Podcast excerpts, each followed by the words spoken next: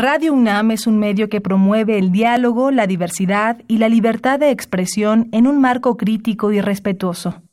Los comentarios expresados a lo largo de su programación reflejan la opinión de quien los emite, mas no de la radiodifusora. La Facultad de Derecho de la UNAM y Radio UNAM presentan Toda sociedad requiere para su funcionamiento regirse por valores, principios, normas e instituciones. A diario escuchamos, leemos y opinamos sobre temas relacionados con la legalidad.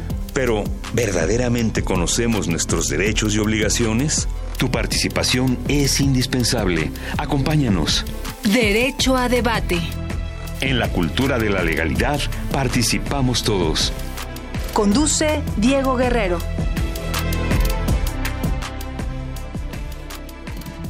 Hola, ¿qué tal? Muy buenas tardes, bienvenidos a Derecho a Debate en la cultura de la legalidad participamos todos. Mi nombre es Diego Guerrero y como cada martes les agradecemos que nos sintonicen por el 96.1 FM Radio UNAM. Y bueno, el día de hoy nos acompañan en la cabina Elías Hurtado. Elías, un placer tenerte aquí en tu programa Derecho a Debate. Diego, Diego muchísimas gracias eh, por la oportunidad de estar por acá. Eh, es importante mencionar también que tenemos a la esencia de la universidad, sus alumnos, y el día de hoy es Cristian Cruz quien nos visita desde la Facultad de Derecho. Cristian, bienvenido a la cabina de Derecho a Debate. Muchas gracias por la invitación, estimado Diego. Es un honor y privilegio poder estar como invitado en este espacio y tener la posibilidad de comentar un tema de vital relevancia como el que tenemos hoy.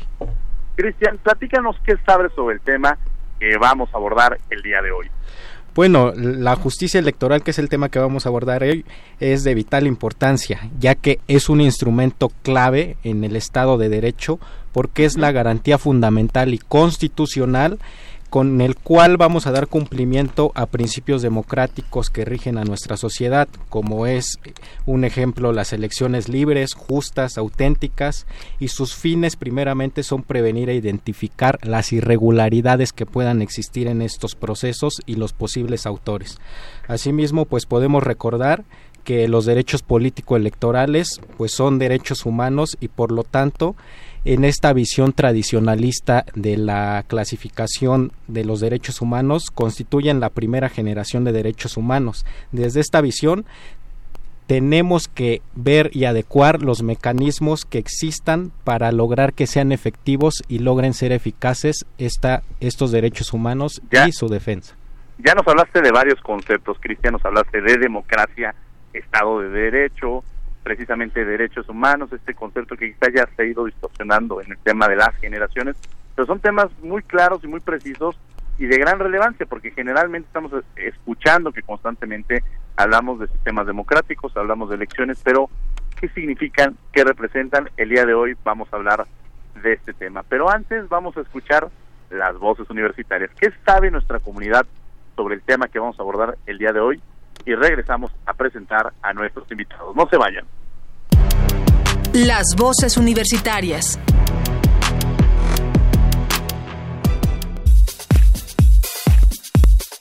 ¿Qué opinas de las agresiones a los periodistas? que no deberían de ser porque finalmente los periodistas están ejerciendo su labor. Sin embargo, también considero que hay contextos en los cuales ellos al estar inmersos pues de alguna manera también entienden que debido al contexto, debido a lo que está pasando a su alrededor, es posible que salgan lastimados, por ejemplo en las marchas. Sin embargo, pues no está bien agredir, a los periodistas por el simple hecho de ser periodistas. Yo opino que es un problema que está muy latente en México desde hace mucho tiempo y que debería de ya haber una legislación o algo que los respalde porque es el país más peligroso para ejercer esa profesión. Creo que es muy triste que a los periodistas se les ataque de esa forma, bueno, tenga, vivan este tipo de violencias en nuestro país, porque es o sea, nos, los están censurando solamente por ejercer su derecho. Yo creo que un país que como que quiere esconder la verdad es un país que merece como ser expuesto y si están matando a los periodistas es porque no quieren que la verdad salga. Es completamente triste y que está conectado completamente con, con los casos de violencia a periodistas en otros países Entonces no, no hay que tomarlo como un caso aislado, sino hay que, si se, si se pretende como hablar del tema o estudiarlo, verlo desde otra perspectiva, una perspectiva más amplia, más global. Síguenos en Instagram, Facebook y Twitter como Derecho a Debate.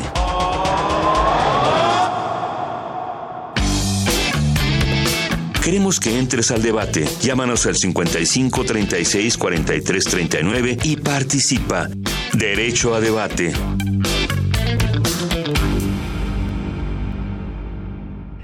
Bien, estas fueron las voces universitarias. Cristian, dinos por favor quiénes nos acompañan el día de hoy. El día de hoy tenemos invitados de lujo. Nos acompaña el doctor Raúl Ávila Ortiz, asesor del presidente del Tribunal Electoral del Poder Judicial de la Federación. Muchas gracias, Cristian, muy amable. Saludos a todos. Bienvenido, Raúl. Y también nos acompaña el maestro Fernando Gesto Martínez Mansur, quien es catedrático de la Facultad de Derecho y consultor internacional en materia internacional. Muchas gracias, Cristian, gracias, Elías, y gracias, Diego. Bienvenido, Fernando. Bueno, pues ya, ya dio Cristian la introducción al tema, ya platicamos igual fuera de los micrófonos eh, pero quisiéramos aterrizar el tema y empezar con algo muy, muy básico y nos gustaría que nos platicaran, por ejemplo, los dos, ¿qué entienden por justicia electoral? Pues, pues empiezo. Doctor. Muy bien. Bueno, eh, muchas gracias otra vez. Eh, gracias, Elías, Cristian, desde luego Diego, Fernando, un gran gusto compartir este espacio. Quisiera también tomar un segundo para saludar a mis excompañeros de Radio Universidad. Yo tuve la fortuna y el honor de participar en esta radiodifusora hace 30 años como subdirector de planeación y entonces entiendo muy bien lo que están haciendo ustedes y lo celebro porque es muy importante la comunicación radiofónica. Entonces, con gusto. Eh, fíjense que necesitamos los eh, seres humanos y las sociedades organizarnos para poder elegir a quien eh, conduzca los destinos del colectivo, de la sociedad. De allí que tengamos derechos llamados derechos político-electorales, ciertamente como se decía, son derechos humanos, son derechos fundamentales de esos que son inherentes a la persona, que no se pueden y no se deben enajenar, vender, comprometer ni en el mercado ni con el Estado, son parte de la eh, integridad y la dignidad humana. Y entonces para poder tener elecciones libres, auténticas y periódicas, pues se requiere que haya también tribunales, justicia electoral, que puedan en su caso resolver los conflictos, las diferencias que emerjan de la organización de los procesos electorales, de las elecciones y de la lucha por llegar a estos cargos públicos, ¿no? Entonces, eso es la justicia electoral, es un instrumento que nos hemos dado los seres humanos, los ciudadanos, los mexicanos, para que si haya lugar, si es necesario, pues los jueces puedan, con base en el debido proceso legal, con base en reglas preestablecidas, principios, proteger el valor de la democracia y los derechos eh, político-electorales a través de una serie de medios de impugnación. Es decir, hay demandas, hay juicio y hay sentencias. ¿no? Eso es la justicia electoral. Muy bien. Misma pregunta para el maestro Fernando Gesto, por favor. Sí, bueno, ya Raúl lo explicó de manera eh, brillante como siempre, pero creo que eh, es importante agregar que la justicia electoral se conforma por distintos órganos. O sea, el, el, derecho que se está protegiendo, el primer derecho que se está protegiendo es el acceso a una justicia efectiva. ¿No? Y para tener el acceso a la justicia efectiva hay materias en donde cada uno tendrá los mecanismos. Y en la materia electoral tenemos mecanismos especializados para garantizar uno, que la democracia funcione en nuestro país, la democracia electoral, que las elecciones sean auténticas, libres, periódicas, que el voto sea secreto, libre, universal, y también para garantizar que nuestros derechos políticos, como el derecho a ser votado, el derecho a votar, el derecho a asociación política y otros eh, tipos de eh, derechos que ha maximizado el tribunal a través de sentencias, puedan ser garantizados. Ahora, tenemos distintas instituciones que están encargadas, que forman parte del entramado de la justicia electoral, por lo menos en México, que es el Tribunal Electoral del Poder Judicial de la Federación, como la máxima eh, autoridad jurisdiccional en materia electoral. Tenemos también el Instituto Nacional Electoral, porque no nada más son recursos judiciales, sino también pueden ser que las controversias, los conflictos electorales se resuelvan en la materia administrativa, que es el propio INE. ¿No? El INE es el que también, y también la Suprema Corte de Justicia de la Nación, cuando hablamos de acciones de inconstitucionalidad en materia electoral, pues es la encargada. Entonces podríamos decir que son tres eh, a nivel federal los organismos que, las instituciones que se encargan de impartir justicia electoral, teniendo en cuenta que la materia de justicia electoral no nada más es la jurisdiccional. Y creo que hay distintos modelos de justicia electoral que a lo mejor sería, valdría la pena tocar y que eh, a lo mejor también el doctor eh, Raúl Ávila podría ahondar un poquito más sobre cómo lo llevamos nosotros, por qué lo llevamos así, cómo lo lleva Europa, hay sistemas políticos de calificación, ¿no? Bien, importante la pregunta. Sigamos con esto, por ejemplo, háblenos qué es, a qué se refieren con estos de modelos de justicia electoral. Claro, pues los diferentes países ah, tienen sus propias tradiciones, prácticas eh, eh, y sistemas jurídicos para organizar la, el mecanismo para resolver los conflictos que emergen de las elecciones. El modelo o el mecanismo eh, tradicional más eh, antiguo del mundo moderno es el que se resuelve a través de asambleas político-legislativas. O sea, que los propios legisladores que van a ser electos se constituyan en un colegio electoral y resuelvan los conflictos electorales de las elecciones que ellos mismos protagonizan. Eh, también los congresos o los parlamentos en otros países se encargan de resolver. Todavía existe este modelo, aunque ya ha venido mucho a menos. Em, eh, la calificación de la elección de el presidente o del primer ministro pero esto lógicamente en un modelo parlamentario. Ahora hay otros modelos. Eh, la solución final del conflicto la puede establecer el Tribunal Constitucional. Este Tribunal Constitucional puede estar dentro o fuera del Poder Judicial. En Europa, por lo general, está fuera del Poder Judicial. En otros países, como en Estados Unidos, lo vimos Bush versus Gore en el año 2000, pues la Suprema Corte de Justicia atrajo en un momento dado el conflicto que no se pudo resolver en Florida, en Miami, y después en el estado de Florida y lo resolvió.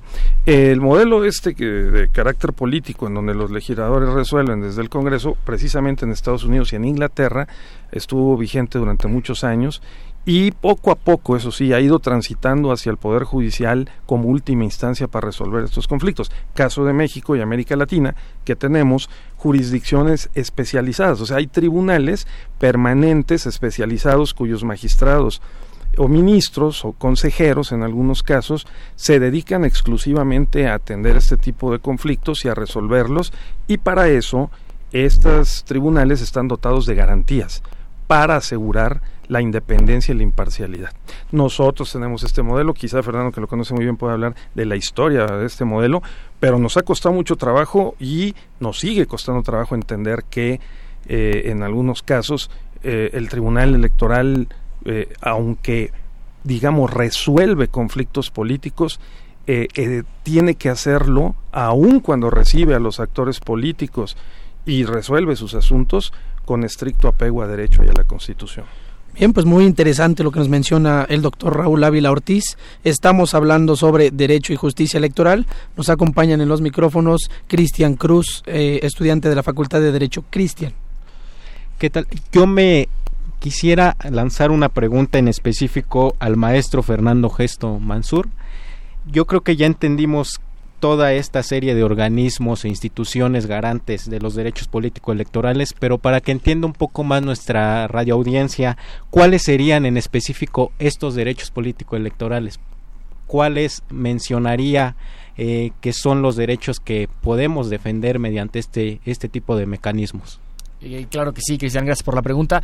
Eh, bueno, los derechos políticos electorales, los básicos, ¿no? Serían el derecho a votar, ¿no? Entonces te voy a poner un ejemplo. Si tú quieres eh, votar, ¿qué necesitas ser? ¿no? Ser ciudadano mexicano, que dice la Constitución, mayor de 18 años, y, pero que tendrás el derecho a votar siempre y cuando cumplas con las especificidades que establezca la ley. Y para la ley te vas y te dice que necesitas una credencial para votar con fotografía expedida por el INE. ¿no? Entonces, en el caso que por alguna situación el INE te llegara a negar la expedición de tu credencial para votar por los tiempos o por cualquier otra cosa, tú puedes acudir al Tribunal Electoral y decir, me están violando mi derecho a votar. Porque sin esa credencial no vas a poder ejercer ese derecho. Eso es una. Otro derecho es el derecho a ser votado que es el derecho que tienes para poder formar parte de los órganos de representación en nuestro país. Entonces, si tú quieres ser candidato para cualquier puesto de elección popular, tienes un derecho, que es el derecho a ser votado. En México, hasta hace poco, hasta 2014, eh, cuando se introdujo la reforma electoral, solamente podía ser votado a través de los partidos políticos. Entonces, si tú querías ser un candidato, tenías que ir con los partidos políticos. Hoy en día ya puedes tener candidaturas independientes y tú te puedes ir como un candidato ciudadano. Pero, en dado caso que, supongamos, tú, si eres militante de un partido que quiere ser candidato y te niegan ser candidato por X o Y razón, tú tienes un recurso, un juicio para la protección de los derechos políticos del ciudadano para poder ir al tribunal y que te garanticen tu derecho a ser votado o si el INE te negó el registro como candidato independiente porque no juntaste las firmas o por algún requisito formal y tú crees que se te violó tu derecho a ser votado, puedes ir al tribunal hay otros derechos que es el derecho de afiliación, de asociación política, que tú tienes derecho para ser militante de cualquier partido. Si cumples con los requisitos que el partido político te dio, pero el partido te negó la afiliación, la militancia, pues tú puedes ir también ante el tribunal y decir, oye, no me dejaron hacer miembro de un partido. O ahora que está, eh, está el tema en boga, que es los nuevos partidos políticos los nuevos partidos políticos, las asociaciones políticas que quieren ser partidos políticos y en caso de que se les niegue el registro, van a poder ir al INE a decirles, oigan, me están violando mi derecho a asociación política porque no se me registró como partido político. Entonces, esos son los derechos políticos electorales. Ha habido eh, expansiones, ¿no? Ahora también el ejercicio del cargo. Si tú eres un diputado y no te dejan, o una diputada y no te dejan ejercer el cargo, también podrías irte ante la jurisdicción electoral. Entonces, creo que es la justicia electoral su principal fortaleza es que está al servicio de la ciudadanía. Realmente es un es eh, mecanismo efectivo para garantizar los derechos políticos electorales del ciudadano. Entonces creo que las instituciones electorales, si bien es cierto, son fundamentales para la democracia electoral y para los partidos políticos, su principal función es proteger los derechos políticos de la ciudadanía. Claro, qué importante es hoy en día, ¿no? Que la ciudadanía se acerca, se, sienta cerca de estas instituciones que ya lo mencionaban. Hablaban de la reforma del año 2014. ¿Qué significó esta reforma del año 2014, doctor Raúl Ávila Ortiz? Claro, en esencia la reforma del año 2014 eh, trató de resolver dos cuestiones que los partidos políticos le pusieron sobre la mesa fundamentalmente al PRI. Los partidos entonces de oposición al PRI, que tenía la presidencia de la República, colocaron en la mesa de la negociación dos cuestiones. La primera era que no en todos los estados de la República el PRI había perdido, sino que por lo menos en nueve no había perdido nunca y en otros diez había perdido en una ocasión y luego había recuperado la gubernatura y el control del gobierno, el Congreso. Entonces alegaron que esto se debía a una falta de eh, digamos, uniformidad en la calidad de la organización de las elecciones y que para eso se requería que todas las elecciones fueran organizadas por el Instituto Federal Electoral.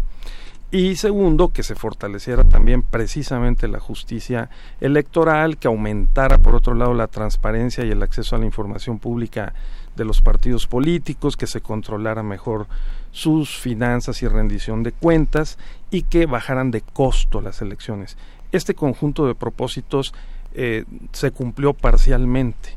Por una parte, si nosotros vemos el mapa o la geografía electoral del país, pues el PRI perdió en varios estados clave como Veracruz, Quintana Roo y otros más que conservaba en donde nunca había perdido. Hoy, como se sabe, no ha perdido solamente en cinco estados de la República. Dos de ellos tienen elecciones, por cierto, locales este año y ese objetivo creo que fue este, bien cumplido. Por el otro lado, eh, se, el tema del costo de las elecciones no se cumplió, pero esto fue por que los propios legisladores establecieron un artículo transitorio de la reforma 2014 en donde se le duplicó el monto que se le otorga a los partidos políticos de financiamiento público, dinero de los impuestos eh, de los mexicanos a través de eh, partidos políticos nacionales, pero con registro en las entidades federativas. Por eso luego se dice que las elecciones son muy caras, que eh, gastamos mucho en, ese rubro, pero en rigor se gasta bastante en tener partidos políticos sólidos, este, los tenemos, eh, y que también tengamos organismos electorales fuertes, los tenemos. Y eso fue básicamente, creo yo, la reforma 2014. Otros elementos, como el que mencionaba Fernando, las candidaturas independientes, ojo, el tema de género. Hemos pasado de las cuotas a la equidad y ahora a la paridad, no solamente la equidad 2014, eh, vertical y horizontal, como se dice, es decir, para las diputaciones y también los ayuntamientos, sino ahora, 2019, la importantísima reforma 2019 en materia de paridad para todos los cargos, lo cual es un avance más. México tiene uno de los mejores índices de representación de mujeres en el mundo. En América Latina somos el número dos y como sabemos las mujeres, por cierto, hoy en muchos ámbitos están protagonizando este, pues, el ejercicio de sus derechos políticos. Sí, sin duda, un cambio que, que ha acontecido en todos los ámbitos de la, de la sociedad mexicana. El tema de género, la verdad que es importante. Eh, Cristian, por favor. Maestro Fernando, yo quisiera que a propósito de traer a colación este tema de las cuotas de género, ¿cuáles serían algunas de las reglas que se han establecido para asegurar esta paridad de género en los cargos de representación popular? Sí, de acuerdo. Es importante mencionar que esta construcción de la paridad de género no se logró de la noche a la mañana. Hemos estado eh, a base de sentencias, el Tribunal Electoral a base de sentencias ha dado realmente eficacia a el eh, principio de la paridad de género. ¿Qué quiere decir? Que si bien es cierto, en la legislación podíamos tener cuotas, ¿no? Teníamos cuotas del eh, 70 a 30, 70% de un género y 30 del otro, después pasamos a cuotas eh, de 60 a 40 y por fin llegamos a la paridad, pero siempre los partidos políticos siempre encuentran la forma de darle la vuelta a la ley. ¿Para qué? Pues esta simula eh, hubiera una simulación de que sí se cumplía con la paridad y en realidad no era había paridad ya en la conformación del Congreso. ¿Cuáles son estas medidas? Una cuestión que se tomó fue el tema de la alternancia. ¿Sí? Las listas, cuando tú, cuando los partidos políticos registran las listas de candidatos, ¿sí? Eh, se conforman por bloques. Entonces, en un principio decían, bueno, si son, son por bloques de cinco, vamos a suponer bloques de cinco, entonces va a haber, puede haber tres hombres y dos mujeres o tres mujeres y dos hombres, pero lo que hizo la alternancia es que tienen que ir, si empieza la lista por un hombre, el segundo lugar tiene que ser una mujer y el tercer lugar tiene que ser un hombre y el cuarto lugar tiene que ser una mujer, para que realmente tenga las mismas posibilidades. O si empieza con mujer, tendrá que ser después hombre, después mujer. Entonces ese es un tema de la alternancia. La otra es las fórmulas. Las fórmulas, como ustedes saben, las fórmulas de diputados generalmente y de senadores tienen un propietario y un suplente. Entonces, ¿qué pasaba? Este es un caso muy famoso en el tribunal, que fue el caso de las Juanitas. Las propietarias eran mujeres y entonces cumplían, pero los suplentes eran hombres. ¿Qué pasó? Las propietarias cuando llegaron a tomar posesión renunciaron y los que subieron fueron los hombres. El caso de las Juanitas. ¿Qué dijo el, qué dijo el tribunal? No, tienen que ser diputado, propietario y suplente, candidatos de propietarios y suplentes tienen que ser del mismo género. Con esto se garantiza que si renuncia el la propietaria, la suplente va a ser mujer. Entonces, son medidas que hoy en día realmente han tenido eficacia. ¿Por qué? Porque tenemos un Congreso paritario, tenemos una Cámara de Senadores por primera vez en la historia de México paritaria, donde tenemos 50% de hombres y 50% de mujeres. Y esto fue gracias a sentencias del tribunal, a criterios que se establecieron desde el Instituto Nacional Electoral y por supuesto a la reforma constitucional de 2014 eh, y recientemente la de 2019. Bien, estamos aquí en Derecho a Debate 96.1 FM Radio UNAM y bueno, justamente hablando sobre un tema de gran relevancia, derecho y justicia electoral. Todos los días, constantemente, cuando uno prende las noticias, habla, entiende sobre electoral, justicia electoral, pero justamente ahorita estamos comprendiendo con mayor profundidad el tema sobre la importancia incluso en, la figura de paridad de género. Ahorita ya lo decían, eh, quizá muchos poderes no lo, han, no lo han logrado, incluso si pensáramos que en el Poder Judicial, por ejemplo, no ha logrado esta paridad y ahorita quizá ya estamos logrando, pensando en la Cámara de Diputados, en la Cámara de Senadores, que incluso retomar incluso que quienes presiden ambas cámaras, estamos hablando que forman parte, que son dos mujeres, que son mujeres, y que esto tiene una gran relevancia, ¿no, Raúl? En efecto, Diego, eh, muy bienvenido. Gracias. ya sé que estabas con nosotros eh, eh, vía remota. sí, en efecto, yo creo que de lo que se trata no solamente como se dice en la literatura especializada, en la materia es que las mujeres ocupen cargos de representación política o que haya paridad que es muy deseable. Eh, incluso total en los diferentes cargos ejecutivos, sino que efectivamente haya una igualdad sustantiva, es decir, que logremos que se ejerzan cargos de decisión de manera efectiva, porque, pues, por ejemplo, las mujeres tienen un 52% de presencia en los órganos directivos de los partidos en todo el país, pero tienen solo 24% de presencia en las instancias de decisión de los partidos. Y, y las finanzas, todo el financiamiento que está destinado para el liderazgo y la capacitación de las mujeres políticas, pues no les llega. Eh, ya eh, la vida dentro de los partidos revela que pues hay una diferencia y una desventaja de las mujeres en general. Luego entonces la igualdad sustancial o sustantiva tiene que ver con eh, una eh, cultura política, jurídica, digamos social, eh, que más allá de los números y de las estadísticas sí lo haga real, no lo haga efectivo en los hechos. Yo creo que tras eso estamos. Yo creo que ese es uno de los retos del Estado mexicano y de los mexicanos y el Estado constitucional en nuestros días, es pasar de la democracia procedimental de que se gane por uno o más votos y se respete la voluntad popular y el triunfo a una democracia social, ¿verdad? El Estado constitucional y social de derecho, en donde la inclusión, las mujeres y otros grupos vulnerables, migrantes, indígenas y otros más, estén representados y puedan tomar parte de las decisiones políticas del país. Yo creo que de eso se trata. Raúl, hablaste de estos retos, ¿no? que haya retos en, en, el tema de justicia electoral. Creo que esos partiríamos de entenderlos. Fernando, ¿qué otros retos tiene la justicia electoral? Sí, la, justicia electoral creo que eh, uno de sus principales retos es acercarse a la ciudadanía. Si bien es cierto, se ha hecho mucho porque la ciudadanía conozca cuáles son sus derechos políticos electorales, conozca cuáles son los medios de impugnación o los recursos disponibles, creo que todavía hay un, hay un distanciamiento entre las autoridades electorales y, la ciudadanía.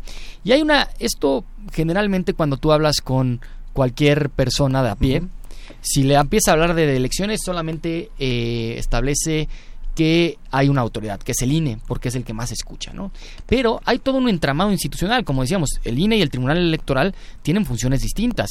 El INE es la eh, autoridad administrativa, es la que organiza las elecciones, y en el dado caso de que haya un conflicto electoral, tienes un tribunal que eh, electoral del Poder Judicial de la, Federación que puede resolver estos conflictos electorales. Entonces, se tienen que acercar mucho más a la ciudadanía. Es un reto que lo está tomando el, el, Tribunal Electoral en el sentido que hoy en día se están haciendo eh, sentencias con lenguaje ciudadano, se están haciendo sentencias mucho más cortas, accesibles, porque como sabemos, los abogados son muy, somos muy complicados para entender. Y una sentencia de un tribunal, del tribunal electoral, puede tener 150 cuartillas, de las cuales 125 son transcripciones. Y, y, entonces por eso lo que estamos lo que se está tratando de hacer yo yo yo que eh, desde el punto de vista académico y también como litigante en el electoral es que sí se ha habido medidas para hacer mucho más accesible y eh, entendible el lenguaje. ¿Y en otros países existe un tribunal electoral y una figura como el Instituto Nacional Electoral o no? Sí, es lo que hablábamos un poco sobre los sistemas, ¿no? En Latinoamérica esto es una constante en donde existe un tribunal especializado para cuestiones electorales que resuelve conflictos electorales permanente y se separa el, eh, la cuestión administrativa, porque son dos cosas distintas. El INE organiza las elecciones, el INE es el que va a emitir las boletas, el que va a registrar, y el tribunal es el que solamente se mete cuando hay, eh, a petición de parte, conflictos. Y esto también existe en eh, Latinoamérica. Eh, hoy en día hubo una reciente reforma el año pasado en Honduras, donde tenían solamente un una órgano que era el que administraba y resolvía. Y la la corriente moderna quiere, eh, da que se tienen que separar esas instituciones. Entonces, la, eh, el Estado moderno lo que está exigiendo es que existan dos instituciones por separado. El caso mexicano es muy emblemático porque lo que se trató de hacer fue paulatino. En un primer momento existían tribunales autónomos un tribunal contencioso electoral en 1988 con muy pocas funciones, pero ya empezaba la idea de que teníamos que separar la función administrativa de la, de la jurisdiccional. Después el Tribunal Federal Electoral con un poquito más de funciones, pero todavía existían los colegios electorales que lo eh, que revisaban las, las resoluciones del tribunal, pero ¿cómo fue que realmente se logró dotar de autonomía a la justicia electoral? Fue cuando se judicializó la política. ¿Qué quiere decir? Que se introdujo el tribunal al Poder Judicial de la Federación, porque decíamos que los jueces deben de, tener independencia, imparcialidad y que deben de tener sus resoluciones deben de ser definitivas, y eso fue con el Poder Judicial. Sí, Raúl. Eso ¿Me permites? Sí, claro. Sí, sí, es muy importante lo que está diciendo Fernando, porque, digamos, nos toca a los sistemas jurídicos comparados, a la historia de los países, a sus contextos. Cada país va construyendo sus instituciones en la historia. Eh, normalmente las instituciones electorales se han eh, fundado y desarrollado cuando ha habido crisis eh, política o electorales muy fuertes. Pongo el caso de Uruguay y pongo el caso de Costa Rica, que son las democracias de mayor calidad de América Latina, en que en las dos solamente hay un órgano electoral que organiza y resuelve las elecciones, pero en los dos casos tienen una instancia de justicia constitucional, ya sea el Tribunal Constitucional o la Sala de lo Constitucional, dentro del Poder Judicial que revisa por la vía del amparo eh, aquellas eh, resoluciones de estos organismos eh, electorales en Uruguay y en Costa Rica cuando hay una presunción de violación de los derechos fundamentales en materia político-electoral. No es nuestro caso, porque si recordamos las lecciones que nos daban nuestros egregios profesores y la literatura en la Facultad de Derecho sobre todo, eh, bueno, pues sabemos que en el siglo XIX, ¿verdad? Llegó un momento en que un criterio vigente, ¿eh? aún de la Suprema Corte de Justicia, prohibió que el amparo procediera para tutelar los derechos políticos, sino solo los derechos civiles, como hasta la fecha. De allí que en 1987, 88, como señalaba Fernando, y sobre todo 1996, pues se decidiera que no se resolvieran los asuntos político-electorales por la vía del amparo, sino que se creara lo que llamamos una jurisdicción especial. Y por eso se creó el juicio para la protección de los derechos político-electorales del ciudadano. Este llamado juicio ciudadano es el amparo en materia electoral, pero no lo ve un juzgado de distrito, un tribunal colegiado, ni la Corte, sino lo ven las salas regionales del Tribunal Electoral, que son cinco, y desde luego la sala superior del Tribunal Electoral. ¿Por qué no lo ve estos tribunales? Y además con algo que Cristian iniciaba en la introducción de si entendiéramos que los derechos políticos electorales son derechos humanos. Es muy importante, Diego, lo que has este, apuntado, porque se trata de la materia político electoral y el valor eh, jurídico protegido que es eh, la libertad por un lado de los ciudadanos, su derecho a votar, ser votado, como bien decía Fernando, este, asociarse con fines políticos, ejercer el cargo, es bastante preciado por los latinoamericanos en general y los mexicanos en particular. Y somos muy litigiosos y competimos muy duro y nos peleamos muy fuerte. Es parte de la cultura política y social. Y entonces necesitamos una jurisdicción que no contamine, en este caso, a la Suprema Corte y a los juzgados y tribunales del Poder Judicial ni de los ámbito local ni de la federación. Por eso tenemos tribunales electorales locales y tribunal electoral federal porque están diseñados para precisamente resistir, participar y resolver eh, las presiones, eh, naturalmente, que hay por parte de los actores políticos que son muy poderosos. Imaginemos, en ningún país en el mundo eh, hubo un PRI que controlara durante 70 años el poder presidencial y la mayoría de los puestos de representación popular. Para poder equilibrar eso se tuvo que construir el Tribunal Electoral del Poder Judicial de la Federación y fuera de la Suprema Corte. Entonces, pero es una bisagra dentro del Poder Judicial a partir del 96. Si vemos la historia de otros países, veremos que encontraron soluciones en su propia tradición y opciones eh, políticas e institucionales. Colombia, que tú conoces muy bien, Diego, pues tiene incluso hasta cuatro autoridades electorales. Está la Registraduría, el Consejo de Estado, el Consejo Nacional Electoral y la Corte Constitucional, por ejemplo, ¿no? Entonces participan cuatro y en otros países hay tres, por ejemplo en Chile o en algunos otros eh, países. Entonces, la tendencia, bien decía Fernando, es a que, eso sí, se separe eh, por una parte el organismo que organiza las elecciones y por otro el que resuelve los conflictos, en una instancia, en dos instancias, e incluso no perder de vista que tenemos todavía la instancia supranacional interamericana. O sea, lo que tenemos que tener muy claro los ciudadanos es que hoy, por el avance de la civilización, las ideas jurídicas, ¿verdad? Y la, la experiencia política, pues hay un conjunto de garantías para proteger y tutelar el derecho sagrado a votar y ser votado. Muy interesante esta parte que mencionan porque justamente el doctor Jorge Carpizo, cuando hablaba de la Comisión Nacional de los Derechos Humanos que no tuviera injerencia en los temas político-electorales, hacía también esa referencia, que si le metían los temas políticos electorales iba a descuidar pues otros temas de gran relevancia este en el país. Entonces es muy muy interesante esto, Raúl. Elías Cristian, bueno, Diego, mencionar rápidamente los mensajes de Facebook que tenemos. Los invitamos a que nos sigan en las redes de la, del programa Derecho a Debate, Facebook, Instagram y Twitter. Nos saluda Mercedes Gómez, manda saludos al panel. De igual forma, Valeria Gómez, quien fue colaboradora de este programa. Eh, Carlito Doble Clic nos dice, felicito al doctor Raúl Ávila y a mi amigo Diego Guerrero. Que además ya lo tuvimos por acá. Ah, qué bueno, este, sí sé quién es perfectamente, un distinguido, paisano de nosotros, distinguido oaxaqueño. muchos saludos a Carlos. Y sigamos entonces, Cristian, por favor. Doctor Raúl, eh, trayendo a propósito este tema de los tribunales y haciendo la comparación, eh, yo le formularía la siguiente pregunta. Sabemos que existen, si bien las atribuciones jurisdiccionales de los tribunales electorales, tanto los locales como el, el, federal, ¿cuáles serían los retos que tendrían estas instituciones? Porque no siempre nos queda claro si realmente la función, si han cumplido adecuadamente con sus funciones jurisdiccionales y en esta cuestión de brindar justicia a los derechos político-electorales. A mí yo no solo estoy convencido, sino, convencido, sino que existe la evidencia de que han cumplido con su papel. Yo creo que es virtuoso el modelo mexicano.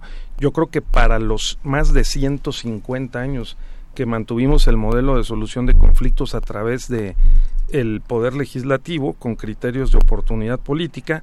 En este país hubo ocasiones en que ganó un candidato y en la negociación en el Congreso, eso está documentado, le canjeaban el cargo de diputado, de senador, por la dirección de la Comisión Federal de Electricidad. Y, y, lo aceptaban todos y decían, oye, es muy legítimo. Pues sí, pero los derechos políticos de los ciudadanos que fueron buenamente a votar el día de las elecciones quedaban totalmente sepultados, negados, burlados. Yo creo que es lo que hemos ganado. Hoy en México hay elecciones libres, eh, limpias, y desde luego, siempre hay irregularidades, también está documentado, irregularidades menores, mayores, y las hay de manera sistemática y determinante para el resultado, bien sabemos que se anulan elecciones. Puede ser muy, muy controvertido, se contamina la opinión pública, le echan la culpa a unos y a otros, a los magistrados, pero prevalece por lo general la decisión. Hago notar que de la mayoría de las decisiones que se toman en los organismos electorales que organizan las elecciones, el 80% no son impugnadas. Del 20% que se impugnan a nivel local o federal, el 80% de ese, 20, de ese 100%, ¿sí? del 20% que sí se impugna, eh, el 80% se confirma, solamente el 20% se revoca. No perdamos de vista que los partidos políticos están sentados en la mesa de los organismos electorales, del INE, de los OPLES, y claro, aunque eh, litigan y hacen alegatos de oreja y van y hablan con los magistrados, en su caso con los ministros cuando también resuelven acciones de inconstitucionalidad en materia electoral, sí hay que destacar que se resuelve conforme a derecho. Esta es la diferencia. Y claro, tiene consecuencias políticas pues sí, y perder o ganar, a nadie le gusta perder, todos quisieran ganar, y luego lo litigan en la prensa o en las redes sociales, ¿no? Entonces, ese es el, punto. Fernando, acaban de decir algo muy interesante. A ver, ya hablamos de la figura del INE, del Tribunal Electoral. La, la FEDE. La, la, FEDE. la FEDE, claro. Pero ah, exactamente. La Fiscalía especializada en la Fiscalía especializada. ¿Cuál es la función de justamente de esta Fiscalía en este triángulo? Y otro tema que acabas de mencionar, Raúl, que además te lo voy a aventar sobre hablas de que la Suprema Corte puede conocer en materia electoral en estos casos en particular y también no me gustaría dejar de fuera, ya estoy aventando los tres temas que no quiero dejar para que respondamos, desafortunadamente se nos acaba el tiempo, el tema de estos organismos internacionales, que ya mencionaba también Raúl. Entonces me gustaría empezar con el tema de la Fiscalía, Fernando. Sí, la, Fiscalía especializada para la atención de delitos electorales, la FEPADE, mejor conocida como la FEPADE.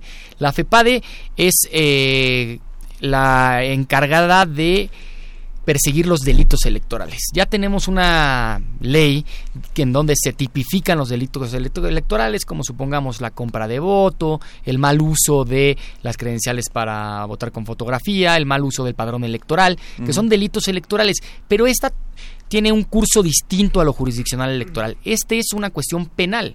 Entonces, lo que hace la FEPADE es indaga sobre estas posibles eh, delitos electorales, presenta una acción penal como cualquier otra acción penal y a los responsables podrán ser, eh, si se les declara culpables, podrán ser hasta privados de la libertad. ¿no? Entonces, la FEPADE lo que hace es que lo que busca es que se persiga los delitos electorales y que se inhiba que estas conductas ilegales permeen en el proceso electoral. Es distinto, es una vía distinta. La, la, la vía jurisdiccional electoral tiene que ver con los derechos políticos, tiene que ver con eh, la constitucionalidad y legalidad de los actos que se llevan ante el Tribunal Electoral. Lo de la FEPADE se lleva ante la eh, cuestión penal, ¿no? Y sobre la Suprema Corte de Justicia, las acciones de la Suprema Corte de Justicia no se puede meter en cuestiones electorales, solamente en un caso que es el control abstracto de la Constitución, que son las acciones de inconstitucionalidad.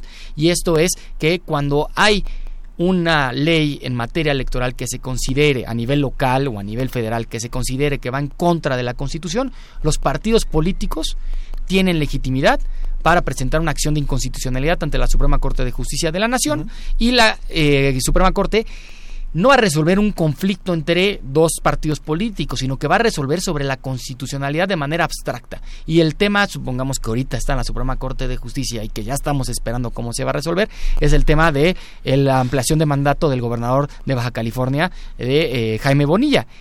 ¿Y por qué se va a la acción de inconstitucionalidad? Porque fue una reforma legal una reforma constitucional de Baja California que aumenta el, a un transitorio que aumenta el mandato de dos a cinco años y que por lo tanto la Corte no va a decir si Jaime Bonilla es o no responsable, sino lo único que va a decir es si esa ampliación del mandato, esa reforma al transitorio, es conforme o no a la Constitución. ¿no? Entonces eso es cuando la Corte entra para cuestiones si la, son legales o democráticas, democráticas alguna elección o la anulación de una elección, todo eso se va al tribunal. Muy bien, interesante. Raúl. Bueno, yo diría que hemos sido exitosos definitivamente con este modelo mexicano de organización de las elecciones y resolución de sus conflictos. Llevamos tres alternancias presidenciales en 18 años. Hemos logrado la promesa de los años 70, que fue eh, cuando comenzó la transición democrática, este modelo más pluralista y consolidado, que la izquierda pudiera llegar al poder sin violencia, sin el recurso a ninguna clase de, de medida extrainstitucional y lo conseguimos a final de cuentas del 78 al 2018 en estos ¿cuántos son? 40 eh, años, logramos finalmente eh, creo que Cristian y Elías todavía no, no, nos acompañaban. yo, tampoco, no, tampoco Diego.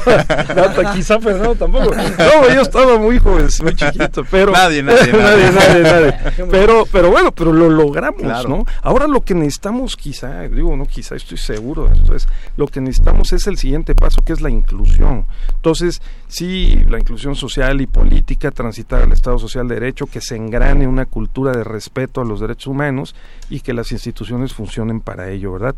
Entonces, en eso estamos trabajando, si me permiten decirlo, pues el Tribunal Electoral del Poder Judicial de la Federación justamente está trabajando muy fuerte en el ámbito administrativo y desde luego en el jurisdiccional para propiciar una mayor inclusión y para acercarle el, eh, el, tribunal a la gente, que se entienda el lenguaje de las sentencias, para que haya una mejor cultura jurídica y política y pues esperemos que eh, lo estemos consiguiendo no no es un, eh, no es fácil es es difícil también tienen que haber factores estructurales este de la sociedad eh, y la forma de la cultura jurídica de los abogados. Por eso lo que haces, Diego, es muy, muy importante con este programa y el de televisión, porque sí se trata de facilitar ¿verdad? a nuestros uh, conciudadanos pues un mejor entendimiento de las cuestiones jurídicas.